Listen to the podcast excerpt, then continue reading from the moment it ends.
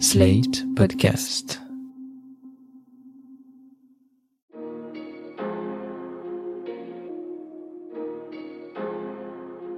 Bonjour et bienvenue dans Le Monde Devant Soi, le podcast d'actualité internationale de Slate.fr. Je suis Christophe Caron et je suis en compagnie de Jean-Marie Colombani, directeur de la publication de Slate. Bonjour Jean-Marie. Bonjour Christophe. Et d'Alain Frachon, éditorialiste au Monde et spécialiste des questions internationales. Salut Alain. Salut Christophe. Des éclairs de feu dans la nuit, des explosions. Ce sont ces bruits sourds d'un autre temps qui ont réveillé les Ukrainiens. La Russie vient de déclarer la guerre à l'Ukraine. Hasta la vista, baby. Thank you. Who will last longer, a piece of lettuce or British Prime Minister Liz Truss? A few moments ago, Buckingham Palace announced the death of Her Majesty Queen Elizabeth II. C'est une page de l'histoire du Royaume-Uni, du Commonwealth et du monde qui se tourne ce soir. En Iran, la colère ne faiblit pas chez les manifestants anti-régime.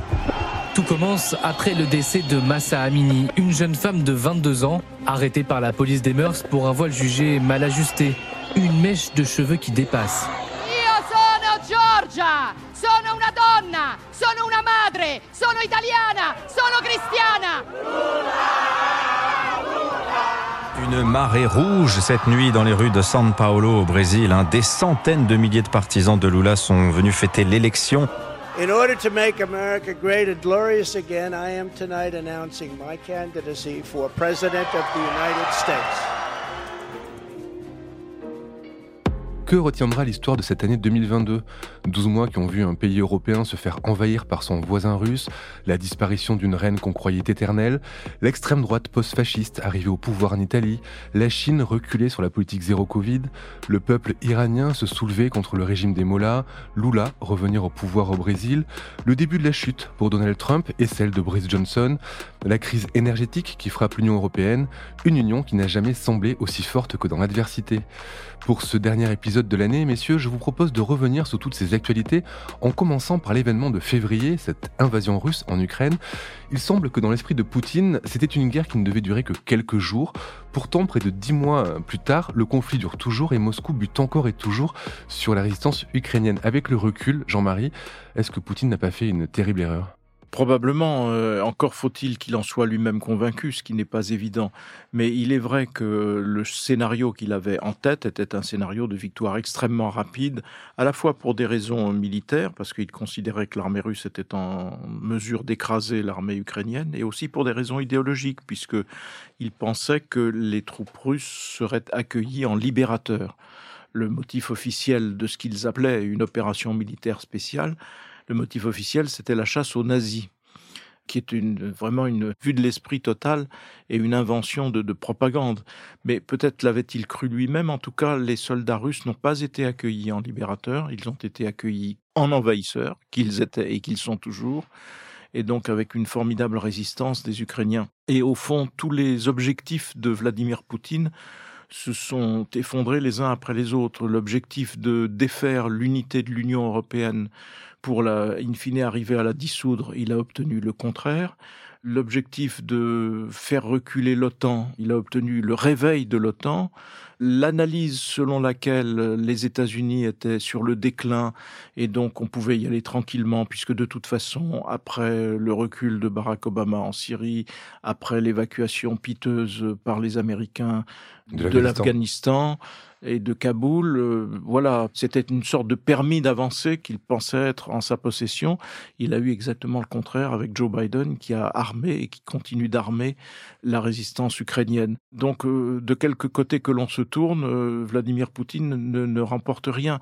Et alors, tout le monde disait, notamment en France, mais attention, tout de même, il y a une alliance stratégique entre Poutine, la Russie et la Chine. Mais on a vu que les Chinois ne s'engageaient pas du tout sur le même chemin et étaient réticents à voir euh, un État membre des Nations Unies remettre en cause des frontières reconnues internationalement, un État lui aussi membre des Nations Unies, l'Ukraine, et ça, ça n'a pas plu du tout aux Chinois. Donc euh, là encore, Poutine s'est affaibli, il pensait être fort de cette alliance dite stratégique, et à ce stade, il n'a trouvé aucun secours. Donc voilà, voilà le tableau. Après, Que peut-il se passer?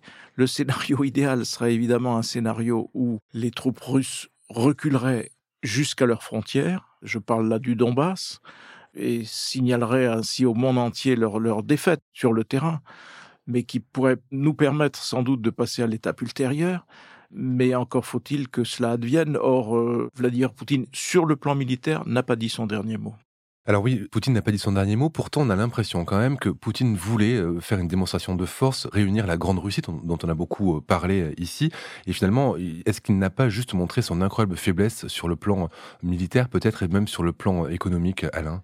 Sans doute, oui, on pensait, on écrivait, euh, il m'est arrivé d'écrire d'ailleurs, que l'armée russe était une armée extraordinairement performante.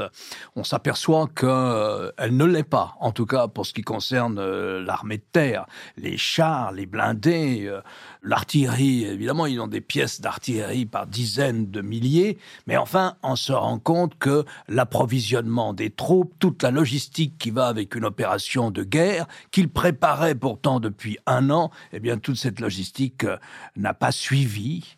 Il n'empêche, si vous voulez, euh, malgré tout, euh, c'est la première fois, si l'on accepte les guerres des Balkans, mais qui ont été extraordinairement localisées, c'est quand même la première fois que la guerre revient en Europe.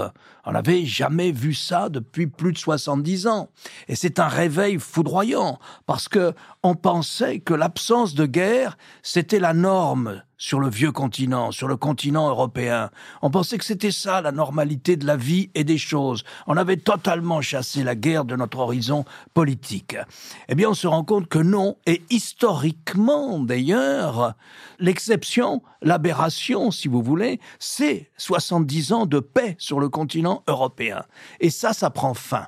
Et ça prend fin, mais on fait tout pour que ça ne se sache pas trop. C'est-à-dire ce qui frappe, c'est qu'à la fois très bon réflexe de l'Union européenne avec une assistance économique, financière, humanitaire et militaire coordonnée avec les États-Unis. Mais enfin, l'effort d'assistance militaire, c'est surtout les États-Unis. Et donc, on peut dire qu'il y a eu une réaction européenne qui a dû étonner les Russes, qui faisaient de l'Occident, États-Unis et Europe, un portrait euh, d'un continent ou d'une alliance, en tout cas, totalement dégénérée et sur le déclin. Bon, cette alliance, elle s'est réveillée. Mais, si vous voulez, c'est un peu comme ce qui se passe à Moscou.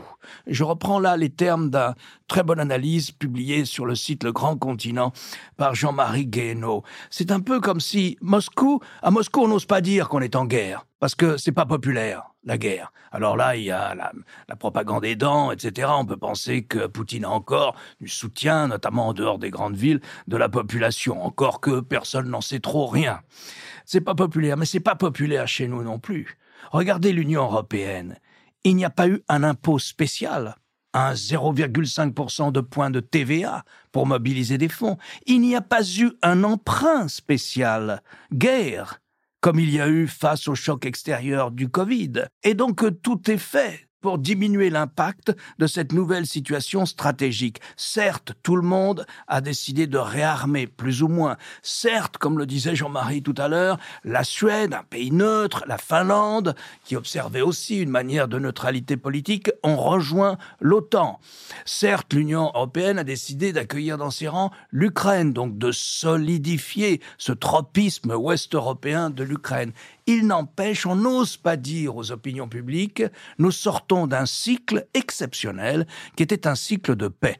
Ça a des conséquences malgré tout. Il y a quand même une prise de conscience dans l'opinion publique puisque les sondages nous disent que jamais les Européens n'ont considéré avec autant de faveur ou n'ont pris la mesure de l'importance de l'Union européenne qu'à la suite de cette guerre, qu'avec cette guerre. Mais enfin, je suis frappé par le fait qu'on n'ose pas dire il faudrait un impôt de mobilisation spécial. Vous savez, les recettes de l'Union européenne, c'est souvent des points de TVA, c'est un mécanisme très compliqué. On aurait pu dire 0,3% de points de TVA sera consacré à l'effort de soutien. Mais enfin voilà, c'est une grande guerre. 100 000 morts sans doute, disent les Américains. 50 000 soldats ukrainiens, probablement 50 000 soldats russes aussi. Des centaines de milliers de blessés graves. 14 millions d'Ukrainiens ont perdu leur domicile, ont été obligés de fuir leur domicile. 5 millions sont partis soit en Pologne, soit en Roumanie, mais c'est la Pologne qui a pris l'essentiel des réfugiés ukrainiens. Plus des conséquences économiques, des conséquences énergétiques que vous avez dites, embargo sur le pétrole en provenance de la Russie, et petit à petit, on est en train de se sevrer du gaz russe. Ça prendra longtemps parce qu'on finit toujours par acheter du gaz russe, même sur le marché libre. Mais enfin, voilà la situation. Autre phénomène historique aussi, au moins depuis 1989 ou 1990, la Russie s'éloigne de l'Europe comme jamais, et ça c'est une affaire de génération. C'est pas une affaire d'un autre dirigeant à Moscou, c'est une affaire de génération. Pour compléter la liste d'Alain, il faut ajouter les femmes violées, les enfants orphelins, les enfants déportés, les personnes déportées. Bref, le bilan de cette opération militaire spéciale euh, devrait normalement se retrouver un jour devant un tribunal pénal international. C'est en tout cas ce qu'il faut souhaiter. Vous l'avez dit, on, sort de, de 70 ans de, paix en Europe, mais est-ce que cette guerre va changer durablement la géopolitique, le visage euh, des relations internationales euh, mondiales? Est-ce qu'on va rentrer dans une nouvelle ère? On, a connu le monde bipolaire lors de la guerre froide, on a connu ensuite un monde multipolaire. Là, dans quoi on s'engage, Jean-Marie? Quel sera le nouveau visage des relations internationales dans le monde? L'ordre des choses, évidemment, est bouleversé puisque on tablait auparavant sur des accords qui semblaient être d'autant plus respectés qu'ils dataient de l'époque soviétique, s'agissant de, par exemple, du respect des frontières, par exemple des frontières de l'Ukraine. Tout cela est évidemment remis en cause puisque un des membres du Conseil de sécurité des Nations Unies ne respecte plus rien de, tout cela. Et c'est vrai que, au fond, un peu comme euh, entre le, le, au tournant du 19e vers le 20e siècle, il y a un équilibre qui existait, qui s'était défait, et un autre qui était en train de se refaire, mais il avait fallu en passer par une guerre mondiale pour arriver à un nouvel équilibre, très fragile, puisqu'il y aura une autre guerre derrière. Et donc là, ce qu'il faut souhaiter, en fait, c'est exactement que les choses ne dérapent pas au point de nous entraîner dans un nouveau conflit euh, mondial. Ce qui est sûr, c'est que la paix, jusqu'à hier, était au fond garantie par le fait que nous vivions sous l'empire de la dissuasion. Et comme nous étions les uns et les autres, en tout cas euh, une partie des Européens, la France et la Grande-Bretagne, les États-Unis et la Russie, dotés de l'arme nucléaire, on savait que c'est une arme dont on ne peut pas se servir sauf à accepter de disparaître, tous autant que nous sommes. La grande nouveauté, c'est que cette existence de la dissuasion nucléaire et de l'arme nucléaire a servi cette fois de paravent. Jusqu'à présent, ça nous servait à vivre en paix, et là, ça a servi de paravent à une offensive militaire, puisque Poutine s'est dit au fond, ils ne pourront pas réagir, parce que s'ils réagissent, moi je vais dire vous êtes co-belligérant, et si je dis vous, vous êtes co-belligérant, on entre dans, une, dans un affrontement nucléaire dont les États-Unis ne voudront pas, ainsi de suite. On a eu cela, et ça, ça change profondément euh, les choses, et ça aura des retentissements sur l'extension du périmètre de l'arme nucléaire parce que d'autres pays voudront euh, aussi euh, se garantir puisque j'ai l'arme nucléaire, je peux avancer sur le plan euh, de mes objectifs, euh, j'allais dire, classiques et conventionnels. Personne n'osera vraiment me bloquer parce que je suis protégé par mon arme nucléaire. C'est ça fondamentalement qui change et qui est de nature à voilà perturber pour longtemps l'ordre international. On peut ajouter à, à cela la nouvelle carte qu'a révélée les votes aux Nations Unies les votes de condamnation sur l'agression de l'Ukraine par la Russie. Il y a eu euh, deux votes. Un premier vote qui était est-ce que vous condamnez, est-ce que les Nations Unies condamnent l'agression de la Russie contre l'Ukraine? 143 pays sur à peu près 190 membres des Nations Unies ou un peu plus ont dit oui, nous condamnons. Ensuite, il y a la question des sanctions. Et là, on aboutit plutôt au contraire. Hein, C'est-à-dire que les Occidentaux sont seuls à prendre des sanctions.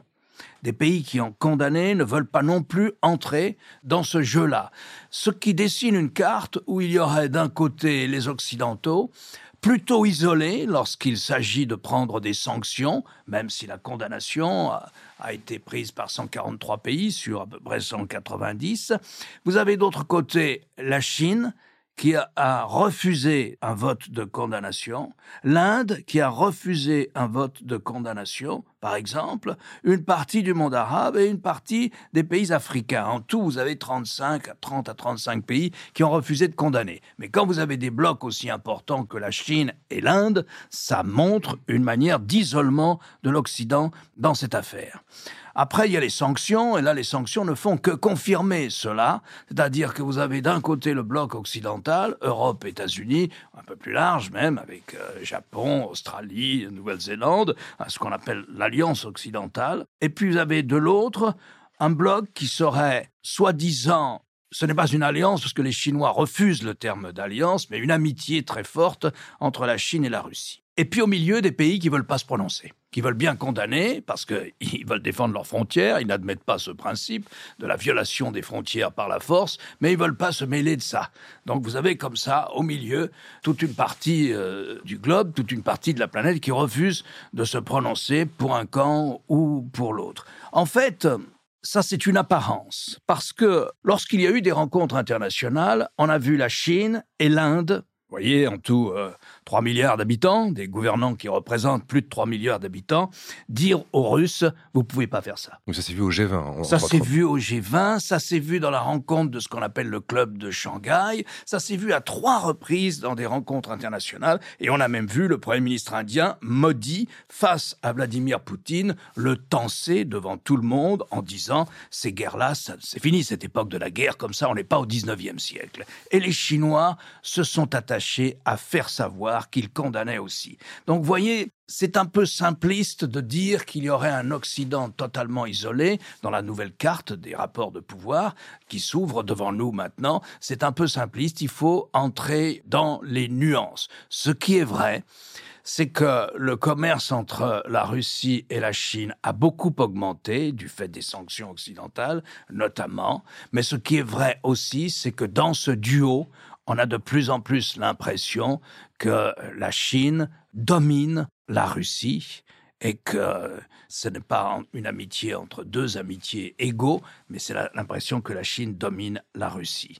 Bon, je laisse de côté le fait que le volume des échanges entre la Chine et les États-Unis est très très supérieur au volume des échanges qu'il y a entre la Russie et la Chine. Mais enfin, ce volume des échanges augmente. Donc voilà à peu près comment on pourrait, pour répondre à votre question sur à quoi ressemblent aujourd'hui les rapports de force. Voilà, c'est pas un Occident aussi isolé qu'on l'a dit, et ce n'est pas au milieu comme ça un certain nombre de pays qui refusent de, de se prononcer. Non, ils se sont prononcés, même s'ils ne l'ont pas fait aux Nations Unies. Vous avez dit, Jean-Marie, que euh, cette attaque euh, russe avait réveillé l'OTAN, avait réveillé l'Union européenne. Elle a aussi quand même révélé, euh, finalement, l'impasse dans laquelle se trouve l'Organisation des Nations Unies, dont parle Alain. Finalement, à part cartographier le monde, comme elle l'a fait lors des votes sanctions, on sent que l'ONU ne sert à rien sur le maintien de la paix. Elle est complètement bloquée de par son fonctionnement institutionnel et de par le veto russe. J'allais dire ça, ça n'est pas nouveau depuis qu'il y a cette possibilité de veto de la part de cinq des membres du Conseil de sécurité, les membres permanents, euh, je veux dire. Il y a eu de très très courtes périodes qui correspondaient, je pense, à la présidence de Yeltsin, où les choses pouvaient avancer davantage parce qu'il n'y avait plus trop de, de divergence ou de, de, séparation de fond.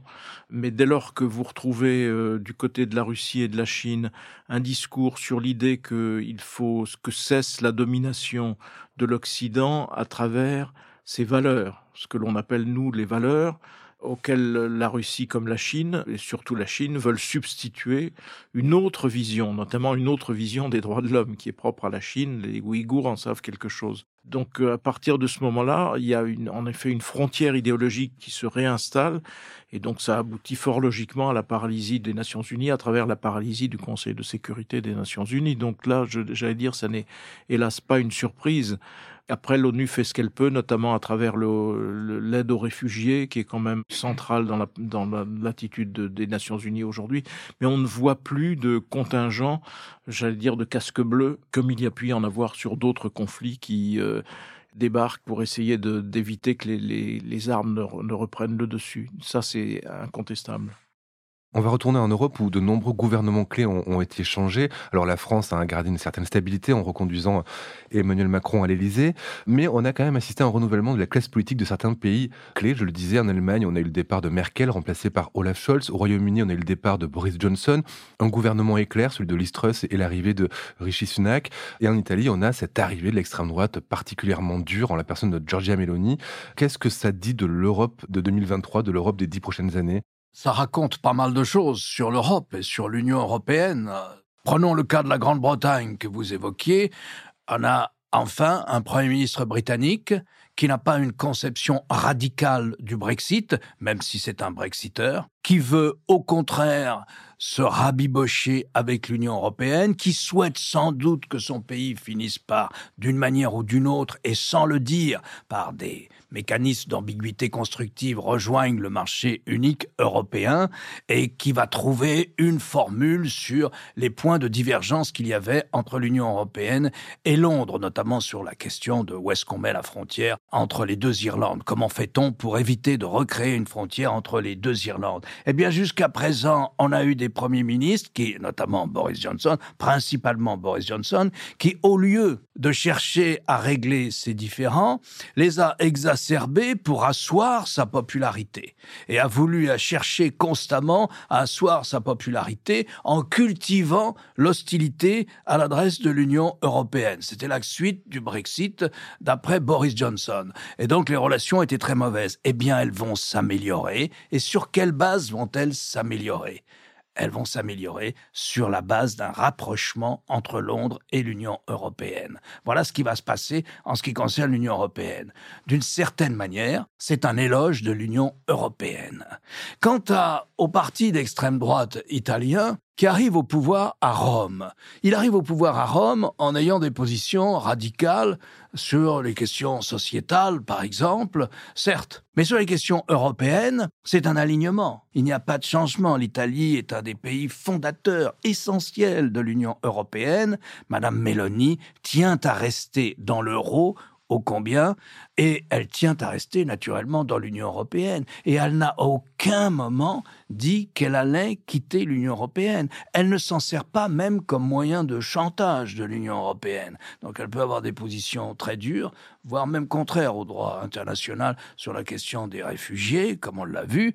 Mais enfin, ça aussi, c'est une manière d'éloge de l'Union européenne. C'est-à-dire que les partis qui avant affichaient leur europhobie, eh bien, sentent bien qu'on arrive au pouvoir dans les pays de l'Union européenne qu'en participant à l'Union européenne, qu'en étant un participant dans l'Union européenne. Cela dit, elle aussi, l'Union européenne évolue.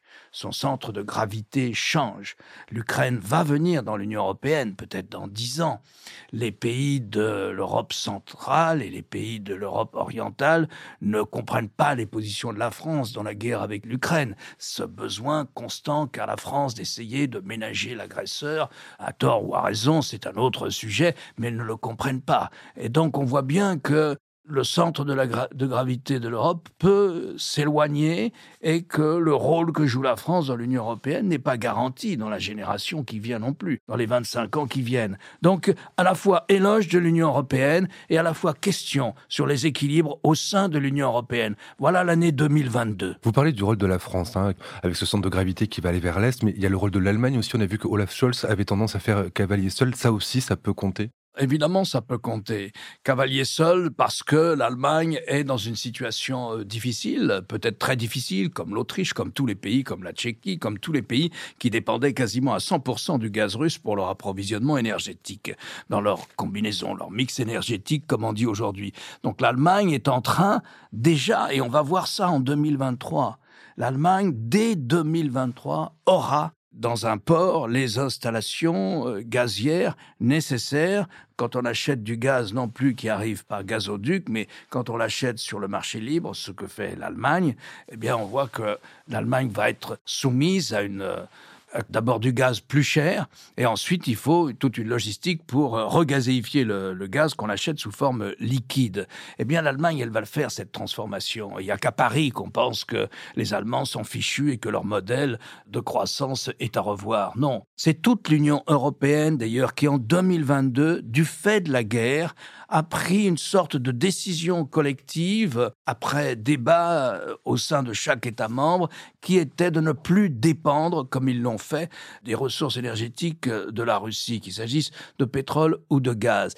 Et je vous rappelle qu'hier aussi, l'Union européenne, et ça fait partie du même processus, l'Union européenne a enfin adopté, s'est mise d'accord, après on comprend que ça soit compliqué, sur une taxe carbone à toutes les importations à l'intérieur de l'Union européenne. Et donc on voit bien qu'on va vers une énergie qui va être plus chère pendant au moins un certain temps, que la transition énergétique va coûter cher, qu'il y aura de l'inflation, peut-être pas 10%, mais 3, 4, 5% d'inflation. Et on voit bien que de l'autre côté, laborieusement, péniblement, mais tout de même, de manière très positive, l'Union européenne est en train de changer globalement de modèle énergétique. Ça aussi, c'est 2022 qui a donné cette prise de conscience, non seulement la prise de conscience, mais les décisions aussi. Les discussions hein, sur l'énergie en Europe continuent à l'heure où on enregistre ce podcast. Jean-Marie Alain a parlé d'Emmanuel Macron et de, et de ça, la manière dont il est vu par l'Europe de l'Est. Est-ce que lui, justement, le président Macron, euh, n'a pas perdu en superbe? On l'a vu se positionner euh, dès février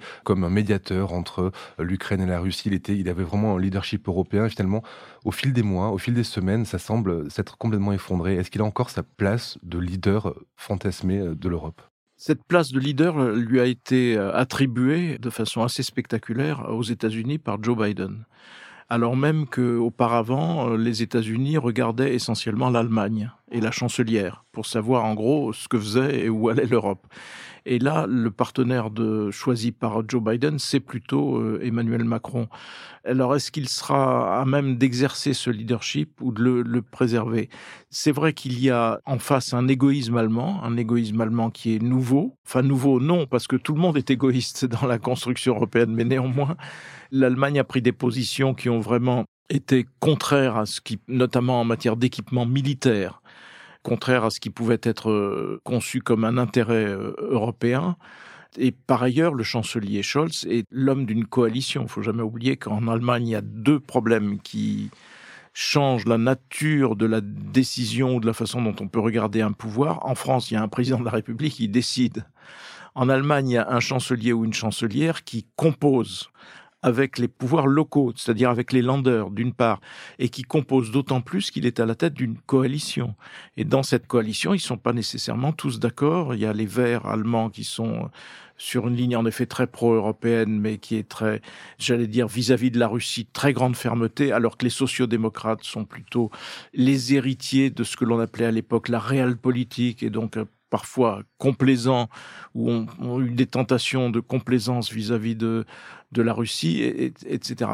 Alors après, il y a évidemment l'ensemble du paysage. Angleterre, comme l'a rappelé Alain, l'Angleterre s'éloigne progressivement des rives du populisme, qui avait été le, la caractéristique de, de Boris Johnson et la caractéristique, bien évidemment, du Brexit l'Angleterre petit à petit semble vouloir s'en détacher, même si les travaillistes, qui ont aujourd'hui quelque chose comme, euh, enfin une avance invraisemblable dans les sondages par rapport aux conservateurs, même si les travaillistes refusent de remettre en cause le Brexit qui est quand même la, vraiment la, la, démonstration de ce que donne une politique populiste, souveraino-populiste, appelons-la comme on voudra, mais qui est en termes économiques et sociaux un désastre absolu pour l'Angleterre. En Italie, en revanche, donc l'extrême droite a percé, mais euh, ce qui a percé, c'est Madame Meloni qui n'était pas, comme Monsieur Salvini, un peu prisonnier de sa relation avec Moscou. Il faut rappeler aussi que les extrêmes droites et les populismes en Europe sont aidés et parfois financés par la Russie de Vladimir Poutine. Donc la situation italienne n'a pas donné ce que l'on pouvait craindre, c'est-à-dire un revirement du gouvernement italien au bénéfice des intérêts de Moscou plutôt qu'au bénéfice des intérêts de, de l'Union européenne. Donc vous voyez, c'est contrasté et tout cela donne en effet une marge de manœuvre à Emmanuel Macron. Le problème d'Emmanuel Macron, c'est que moi, j'utilise pour le caractériser un mot anglais qui est emprunté, cher Christophe, au surf. Et je pense que Emmanuel Macron est un free rider.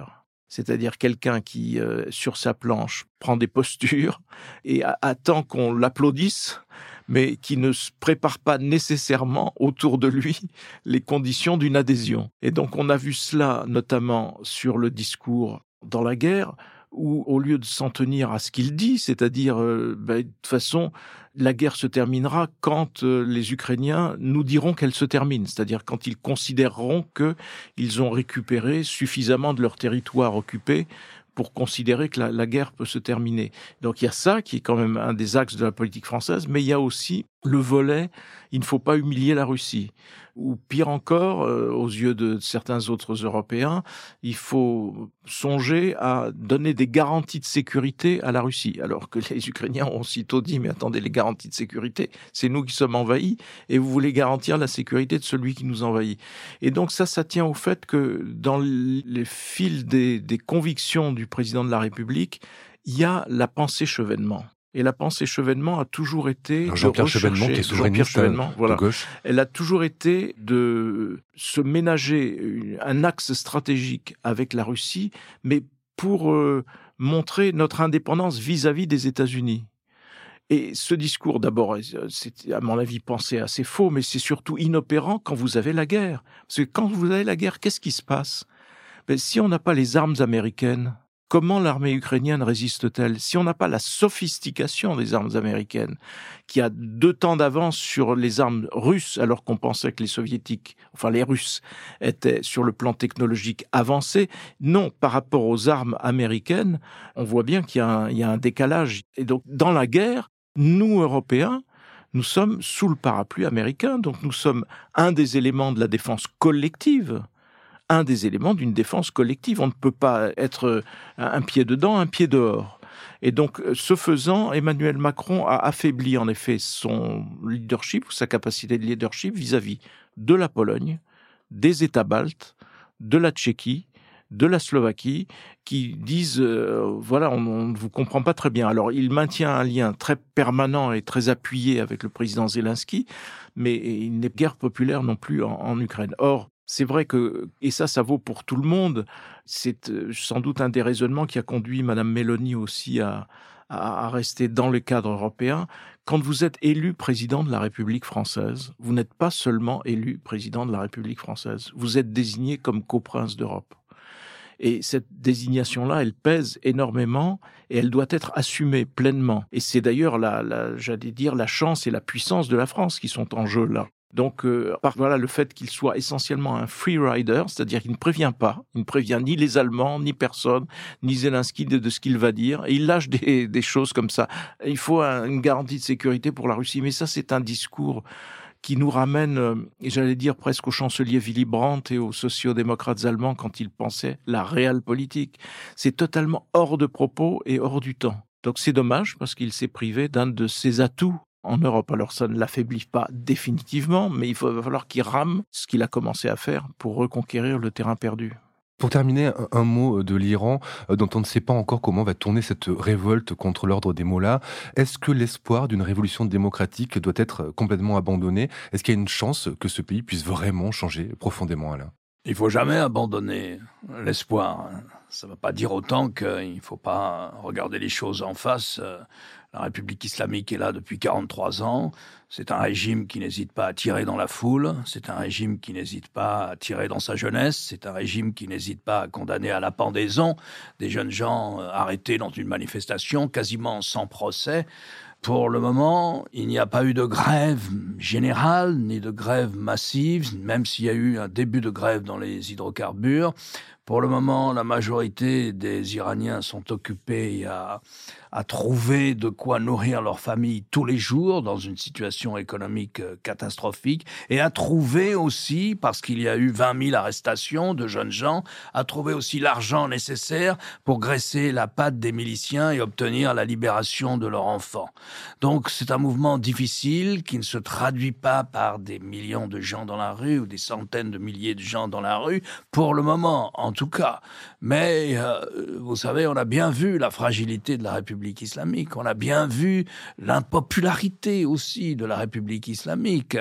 Alors voilà, moi je ne ferai pas de pronostic, simplement je mettrai là aussi euh, les événements d'Iran dans une année 2022 qui restera sans doute dans l'histoire, euh, pas simplement à cause de la guerre en Ukraine, mais à cause de tout ce qui va avec la guerre en Ukraine, comme l'année 1979 a compté dans la fin du XXe siècle par exemple. Mais je rangerai, pour terminer sur une note un peu plus positive, l'année 2022 comme celle qui a montré à quel point les démocraties étaient plus efficaces et plus sérieuses et plus pertinentes que les régimes autoritaires. Voilà la Chine défiée par la rue et le parti cède à la rue sur la gestion du Covid et de ces interdictions qui frappent la population chinoise depuis trois ans. Révolte contre le parti. Le parti, c'est-à-dire pas de contre-pouvoir organisé, c'est-à-dire un pouvoir de plus en plus isolé de la part de Xi Jinping.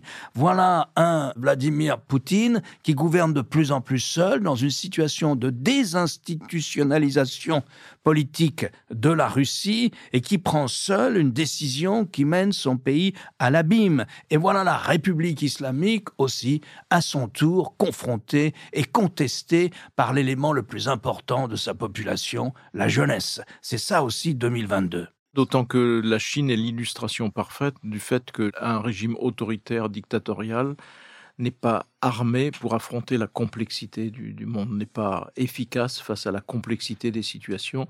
Ils sont obligés d'annuler leur politique dite de zéro Covid sous la pression de la rue. Et donc ça, c'est un des signes majeurs du fait que pour la première fois en 2022, on a vu des signes qui ébranlent les régimes autoritaires les uns après les autres. On pourrait aussi rappeler la défaite de Bolsonaro au Brésil. Le ressort des démocraties est intact. Merci Jean-Marie, euh, merci Alain pour cette rétrospective de l'année 2022. Alain, je rappelle votre chronique chaque jeudi dans Le Monde et sur le monde.fr. Jean-Marie, quant à vous, je rappelle votre participation à l'émission politique le jeudi aussi sur France 24. Merci messieurs, on se retrouve en 2023, sauf évidemment si l'actualité exige que nous nous retrouvions pour un épisode du Monde devant soi. Merci Christophe et à l'année prochaine. Et bonne fête.